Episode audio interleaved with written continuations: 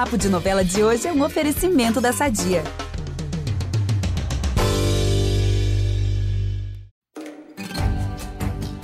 Trago boas notícias do capítulo dessa terça de Pantanal. O Jove finalmente vai acordar. E sabem quem ele vai ver primeiro? A Juma. E claro que ele vai ficar encantado com a beleza dela. Eu tenho mais novidades sobre os próximos capítulos. Fique aqui comigo no Fiz do Novela das Nove, porque você já sabe. Se tem novela na TV, tem eu, Ícaro Martins, aqui antes contando tudo. O Jove finalmente vai abrir os olhos e vai ficar encantado a dar de cara ali com a Juma, toda cuidadosa. Ela também já tá caidinha por ele, né? Aliviado, o velho do Rio vai fazer uma visita ao neto e os dois vão ter uma conversa bem séria. E as visitas não param, não.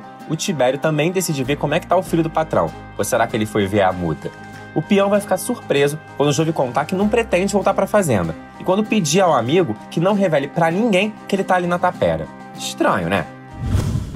Lá no Rio de Janeiro, o Zé Leôncio já deu a Madeline a trágica notícia do desaparecimento do filho. E nem imagina que o Jove tá lá, são e salvo com a Juma. Vamos aproveitar que estamos falando de família tudo e falar do nosso patrocinador? Há 80 anos, a Sadia leva qualidade, sabor e praticidade para a mesa dos brasileiros. Sabia que o presunto mais vendido do Brasil é da Sadia? Assim como os outros produtos da marca, ele é muito gostoso e combina com vários momentos do nosso dia, do omelete no café da manhã até a saladinha no almoço. Seja qual for o dia, seu dia pede Sadia.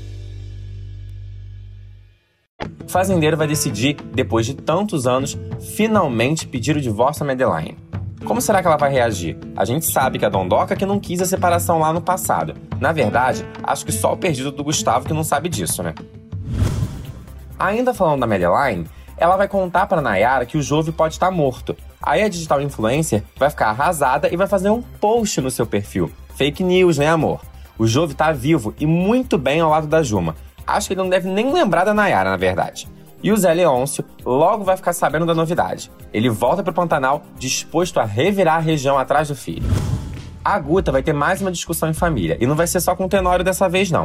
O fazendeiro vai dizer que não acredita que o Jove tá vivo. Aí a Maria Bruaca se manifesta e diz que a preocupação dela é como a Guta vai ficar, já que ela se deitou com o filho do Zé Leôncio. Até tu, Maria Bruaca, julgando a filha?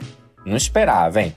pois a Guta não se abate e diz pra mãe que já se deitou com muitos outros homens antes do Jove. O Tenório, que agora tem aquele rabo preso dele, vai ouvir tudo e não vai dizer uma palavra. Por hoje é isso, gente. Fiquem ligados no capítulo de Pantanal e amanhã eu tô de volta aqui com mais spoilers. De segunda a sábado é comigo. E aos domingos temos uma novidade. A Gabi Duarte e o Vitor Gilardi, que apresentam a novela das nove, preparam uma versão pocket dos spoilers de todas as novelas que estão no ar. Não dá para perder, né? Beijo!